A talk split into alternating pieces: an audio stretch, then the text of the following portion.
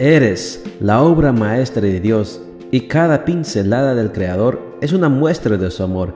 Presentamos la lectura devocional para damas, Pinceladas del Amor Divino, escrito por Erna Alvarado Poblete en la voz de Ruth Vargas desde Estados Unidos para todo el mundo de habla hispana. Muy buenos días querida amiga. El Señor te bendiga y te guarde. Hoy es miércoles primero de diciembre. El título de la matutina para hoy es Los secretos para construir bien un hogar, parte 1. Nuestro versículo de memoria lo encontramos en Proverbios 19, 18 y nos dice, Castiga a tu hijo mientras haya esperanza, pero no se excite tu ánimo hasta destruirlo. La pequeña de apenas 5 años de edad tenía el control frente a una madre impotente que la ignoraba y un padre que usaba la violencia como método educativo. Yo observaba su dinámica familiar muy consciente de que esta es la realidad cotidiana de muchos hogares, y a medida que los hijos crecen, la situación empeora.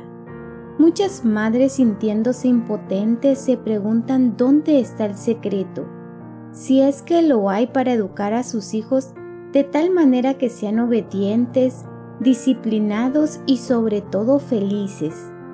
Muchos hijos se preguntan también qué pueden hacer para que sus padres intervengan más en su educación, pues necesitan sentirse más seguros. Es un error creer que los hijos son más felices en los hogares donde las normas son laxas o inexistentes y cada quien puede ejercer su derecho a decidir lo que quiera. Esto no es así. Los niños necesitan que sus padres tengan la autoridad del hogar, por supuesto ejercida con amor y equilibrio y que tengan en su mano las riendas de la familia, de modo que los pequeños sepan que no están solos a la hora de superar las dificultades que conlleva esta etapa de la vida. Muchas familias modernas viven una vida desenfrenada, que ha puesto en jaque los principios de Dios para construir bien un hogar. Los padres deberían mandar sus casas después de sí como lo hizo Abraham a guardar el camino de Jehová. Si no se hace esto, Satanás gustosamente tomará a su cargo la obra de los padres y educará al niño como a él le place. ¿Y cuánto de esta obra se deja librado al enemigo?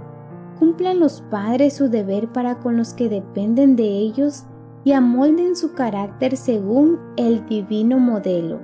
Hagan los padres como viva fe y con entera confianza en Dios la parte a ellos asignada y Dios hará la suya. Consejo sobre la obra de la escuela sabática, páginas 51 y 52. Tener el control de la familia es responsabilidad de las madres y los padres. Cualquier descuido en este aspecto tendrá consecuencias eternas.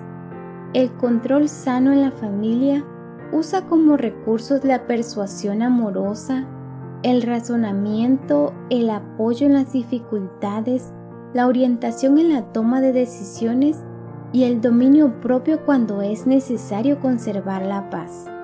Por sobre todo esto, el objetivo debe ser exaltar al Creador. He ahí el secreto de un hogar bien construido.